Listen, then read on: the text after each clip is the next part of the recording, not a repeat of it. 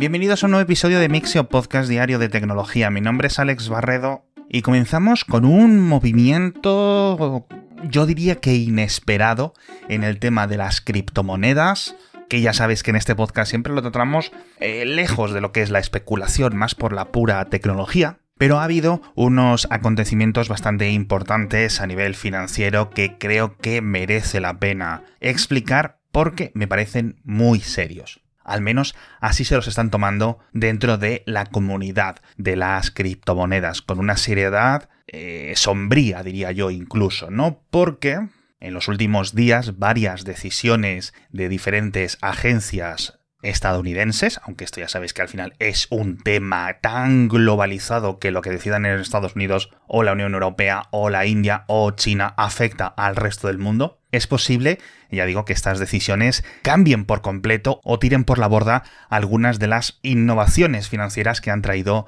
las criptomonedas. Buenas o malas, eso ya lo decidís vosotros, pero son diferentes elementos como el apalancamiento de criptomonedas y como las stablecoins, estas criptomonedas estables que han definido el mercado y los movimientos tecnológicos en los últimos 4 o 5 años. Básicamente, las agencias reguladoras de Estados Unidos están empezando a investigar y multar a múltiples empresas por ofrecer el apalancamiento dentro de Estados Unidos, como por ejemplo Kraken, Gemini hace unos días, y quizás lo que mayor repercusión pueda tener es que a partir del 21 de febrero la empresa Paxos va a tener que dejar de emitir nuevas cantidades de su moneda estable. Es decir, es una criptomoneda eh, establecida en una cadena de bloques controlada de forma centralizada por esta empresa, es decir, que puede, entre comillas, imprimir las que necesite, pero que garantiza siempre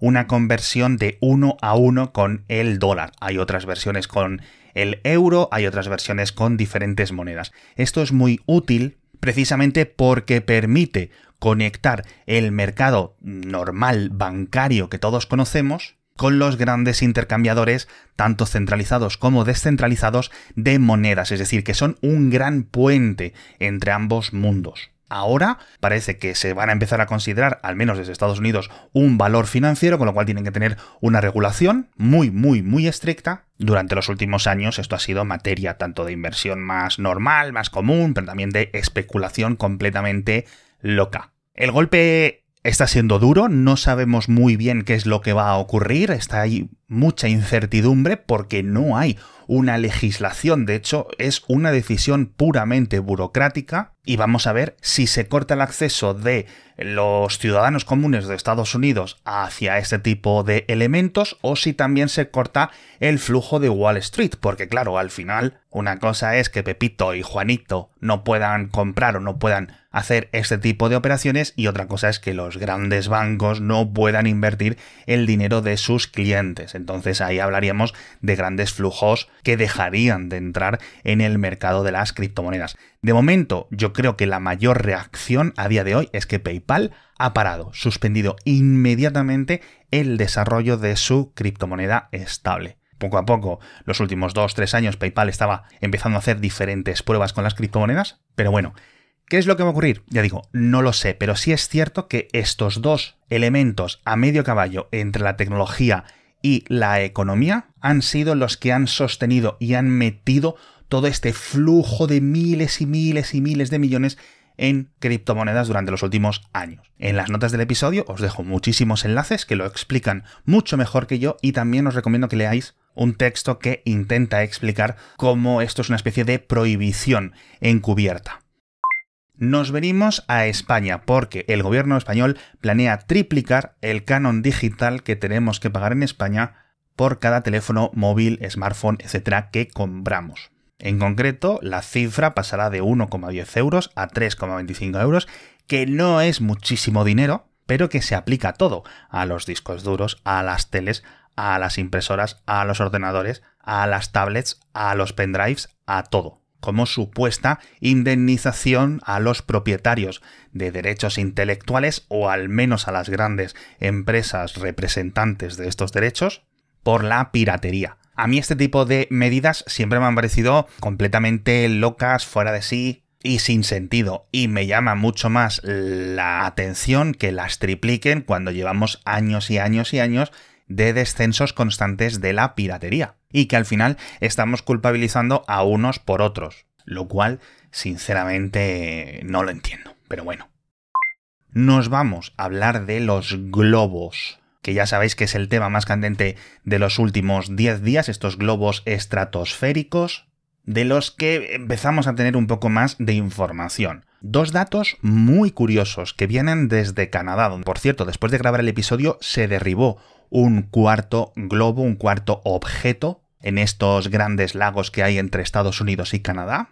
pero de momento seguimos sin más detalles. Lo curioso, por ejemplo, el primer ministro canadiense ha explicado que los cuatro derribos están relacionados. Es decir, que hay una especie de patrón, bien porque sean el mismo tipo de objeto, bien porque los datos que dispongan a día de hoy lleven a algunas hipótesis que no han desvelado o algunas investigaciones sobre su posible origen común o su posible objetivo, etc. Y creo que uno de los militares de alto rango del NORAD, de esta agencia bilateral de control aéreo que comparten Estados Unidos y Canadá, ha explicado, dice, hablamos de objetos por un motivo y no de globos. Y esta frase a mí me ha llamado mucho la atención. Evidentemente no hay extraterrestres, ni hay ovnis, ni nada. Bueno, técnicamente ovnis sí, porque son objetos que vuelan y no sabemos muy bien qué es lo que son. Pero vamos, que si no son globos chinos, son globos de cualquier otro país, porque esto está destapando un montón de investigaciones periodísticas en programas militares, programas civiles, y resulta que hasta el país más tonto del mundo tenía la estratosfera llena de este tipo de globos de vigilancia o de control o de, ¿cómo decirlo?, de, observación. Desde la otra parte del mundo, desde China, también han dicho muy poquitas cosas, pero una muy importante es que Estados Unidos, a su vez, a lo largo del último año ha sobrevolado más de 10 de este tipo de objetos sobre su territorio. Es decir, o que bien estaba esto lleno de globos y nadie quería decir nada, o nadie se estaba dando cuenta, o de repente el primer globo este que derribaron hace unos días al hacerse tan notorio y tan público hizo que un gobierno tuviera que tomar esta postura de confrontación por la opinión pública etc. Y la siguiente noticia sí nos da un poco más de datos y hablamos de la persona que parece que están apuntando todas las miradas ahora mismo, que es un ingeniero veterano aeronáutico en China, el profesor Wu Tse, que es una figura que, ya digo, está emergiendo un poco como la clave detrás de todas estas intrigas, por dos motivos. Dentro de todas estas investigaciones periodísticas se ha empezado a revelar diferentes datos, diferentes comunicaciones del gobierno chino que habían pasado desapercibidas los últimos años. Y en 2019, precisamente, el profesor Butze explicaba y mostraba unos dirigibles que podían permanecer en la estratosfera durante largos periodos de tiempo y, pues como su propio nombre indica, ser controlados dentro de sus rutas. Y por otro lado, dentro de las sanciones que Estados Unidos ha impuesto estos últimos 4 o 5 días a varias empresas chinas, creo que en concreto unas 6-7 empresas,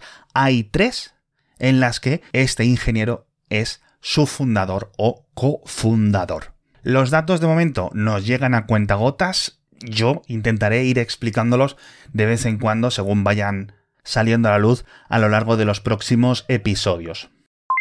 Dicho esto, os quiero comentar una aplicación muy, muy, muy, muy chula para iPhone, para Mac y para iPad. La comentamos el otro día en el podcast Cupertino y creo que merece la pena volverme a hacer eco en el podcast diario porque creo que es muy útil. Se llama Queryable, es decir, escrito queriable con Q y con Y,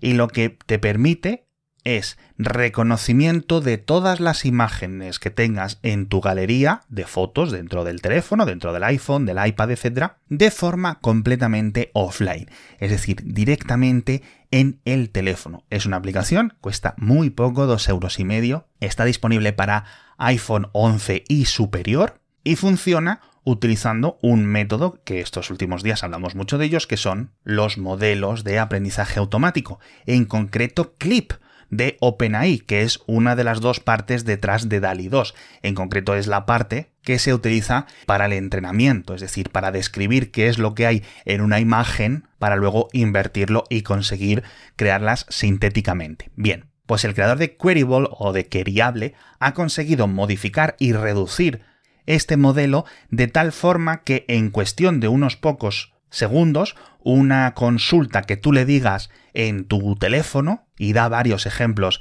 en su página web, pero vamos, básicamente cualquier tipo de reconocimiento de objetos, de animales, de elementos visibles en la propia imagen que podáis explicar con palabras, os las va a encontrar. Tarda apenas unos 2-3 segundos por búsqueda, pero es que es mucho más avanzado y mucho más potente que lo que te ofrece Google Fotos o que lo que te ofrece Apple Fotos y sistemas similares. Y además que lo hace internamente, sin necesidad de contactar servidores externos ni nada. Me parece una locura cómo avanza la tecnología y además dice mucho de la capacidad de los núcleos de los procesadores móviles dedicados precisamente a acelerar este tipo de tareas.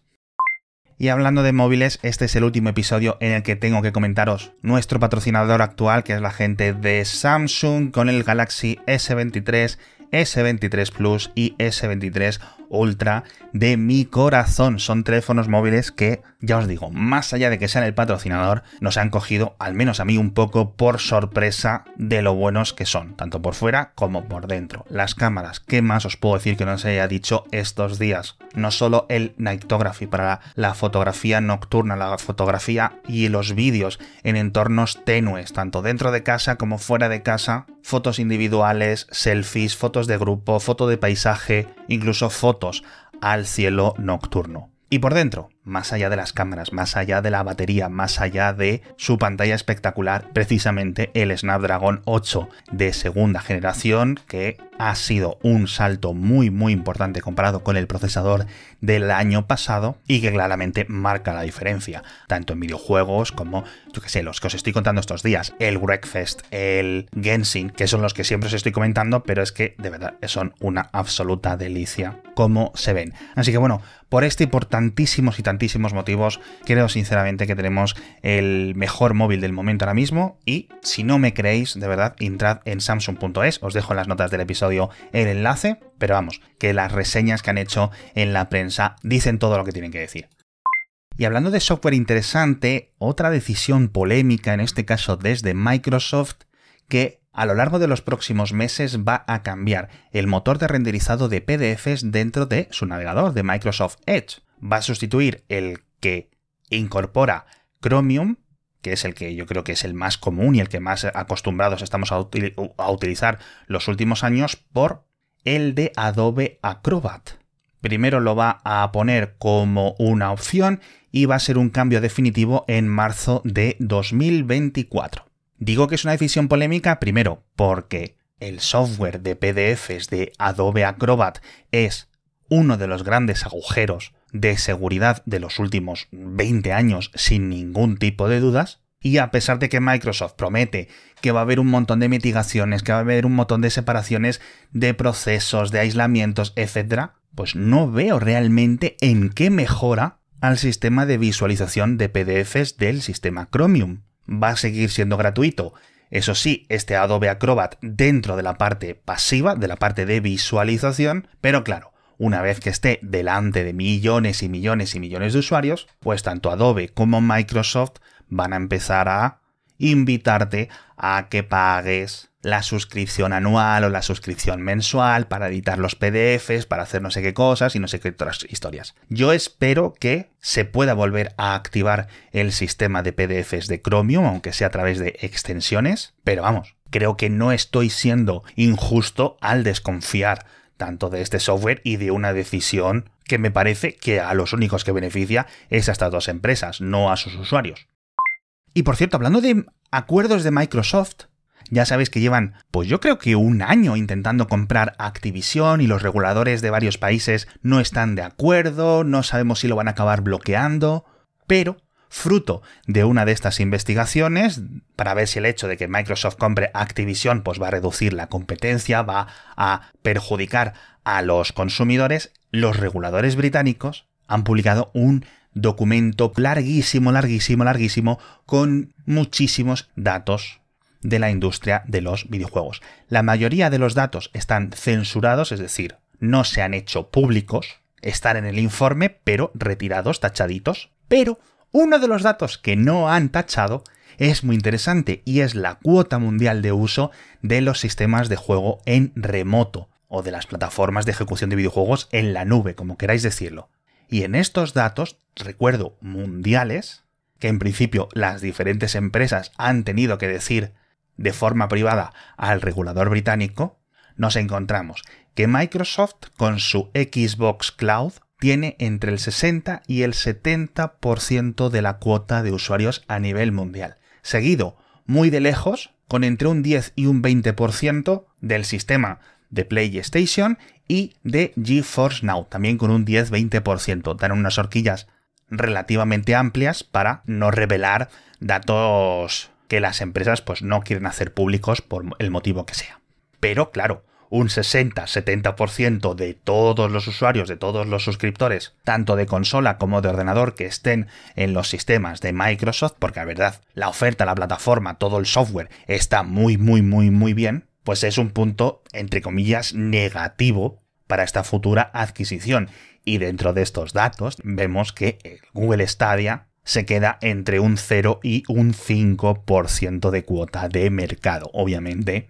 muy, muy, muy lejos del resto de participantes de la industria. No sabemos si Stadia tenía antes de cerrar un 1%, un 1,5%, un 4,9%, pero al menos nos da una sensación de la escala y de el relativamente fracaso que estaba suponiendo para Google. Os dejo una gráfica en las notas del episodio y también os dejo una gráfica súper, súper interesante dibujada a mano por el propio Leonardo da Vinci en el siglo XV en el cual, según unos investigadores estadounidenses, parece que, entre sus múltiples inventos, descubrimientos, ingeniaciones, etc., estuvo a punto, a punto, a punto Leonardo da Vinci de descubrir las leyes gravitacionales, es decir, de relacionar el concepto de la aceleración como constante y otros elementos que fueron explicados por primera vez de forma detallada por Isaac Newton dos siglos después, con lo cual que en el siglo XV que como comentan estos investigadores, con unas herramientas muy rudimentarias, Leonardo da Vinci y unos experimentos que detallan allí, casi sin ecuaciones, con un sistema matemático primitivo fuese capaz de vislumbrar ese tipo de conceptos, me parece un indicativo, por si no lo teníamos claro ya, del coco que tenía este señor. Podéis ver las anotaciones del propio Leonardo da Vinci en sus experimentos en los que iba tirando pequeños granitos de arroz para ir evaluando el tiempo que tardaban en caer y hacer mediciones un pocos medios que hubiera en esa época y que iba representando en estos papeles y que podéis ver claramente cómo estuvo a puntito, a puntito, a puntito, al menos en estos manuscritos, porque ya sabéis que mucha de la obra y de estos apuntes de Leonardo se han perdido en el tiempo de dar con ese elemento que hoy a cualquier niño y a cualquier niña de 12, 13 años le parece tan evidente como es la aceleración constante de un objeto que cae en vertical. Sin quitar mérito a Newton, que obviamente hacer esto en el siglo XVII, aunque eso sí, con una base matemática mucho más madura, fue algo revolucionario, pero bueno.